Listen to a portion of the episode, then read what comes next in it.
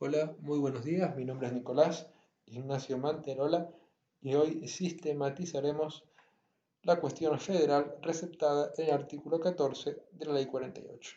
La cuestión federal, como ya sabemos, es un asunto de derecho que encierra un problema de interpretación de una norma de carácter federal que puede o no ser la Constitución Nacional. La cuestión federal, según el artículo 14 de la Ley 48, puede asumir dos formas, simple o compleja.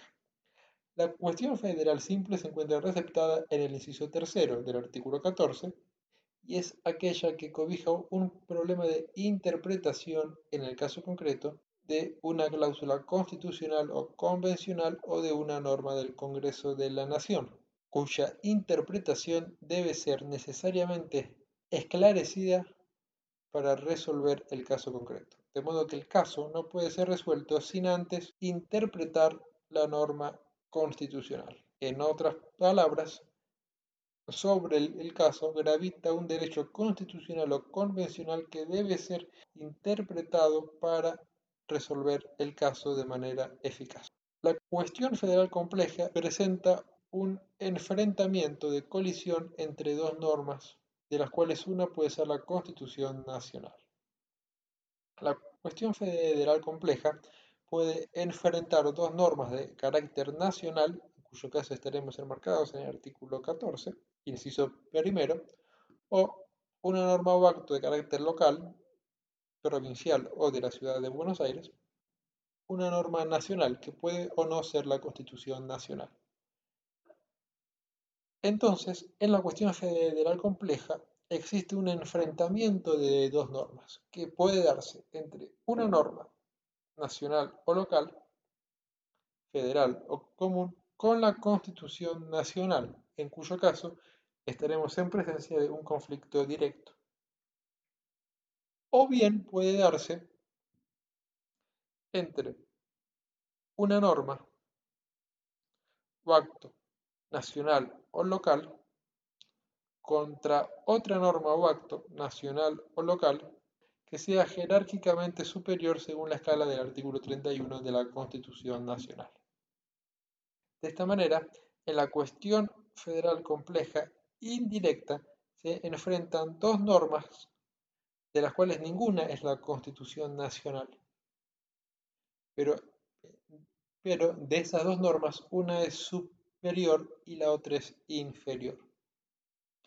Y de ese enfrentamiento, la Constitución Nacional, para que exista un derecho federal, tiene que estar vulnerada.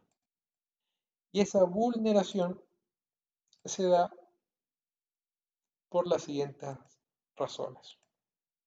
Uno, puede darse cuando la norma inferior obstaculiza o impide el ejercicio de un derecho o garantía se encuentra consagrado en una norma superior, con lo cual, al pedirse la inconstitucionalidad de la norma inferior, en ese conflicto de norma inferior-superior se está vulnerando el artículo 31 de la Constitución Nacional que estipula la escala de jerarquía.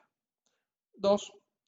Cuando una ley local violenta una ley nacional porque el Poder Legislativo se atribuyó al dictar la norma local una facultad delegada expresamente al Congreso Nacional, violándose el artículo 75, inciso 12. Y tercero, el, tercer caso por el cual la Constitución se puede ver lesionada en el marco de la colisión de, dos normas infraconstitucionales, tiene lugar cuando un decreto reglamentario nacional vulnera el espíritu y la finalidad de la ley reglamentada, violándose el artículo 99, inciso segundo de la, de la Constitución. De esta manera, entonces, la cuestión federal queda sistematizada de la siguiente manera. Cuestión federal se encuentra receptada en el artículo 14, la cual puede ser simple o compleja. Si es simple, nos encuadramos en el inciso tercero del artículo 14. Si la cuestión federal es compleja, estamos en presencia de los incisos primero y segundo. El inciso primero prevé una cuestión federal compleja de índole nacional en, la cual se enfrentan dos normas o actos nacionales. El inciso segundo prevé el enfrentamiento de una norma o acto local con una norma de naturaleza nacional.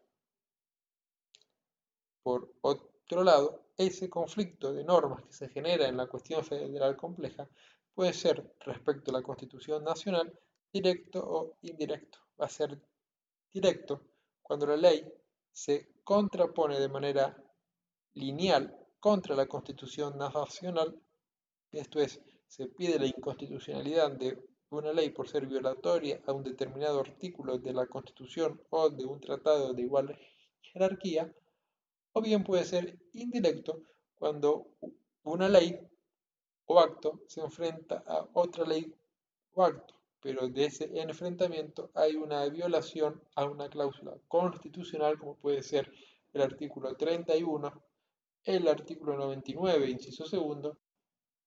De esta manera, entonces queda sistematizada la cuestión federal en los términos del artículo 14 de la ley 48.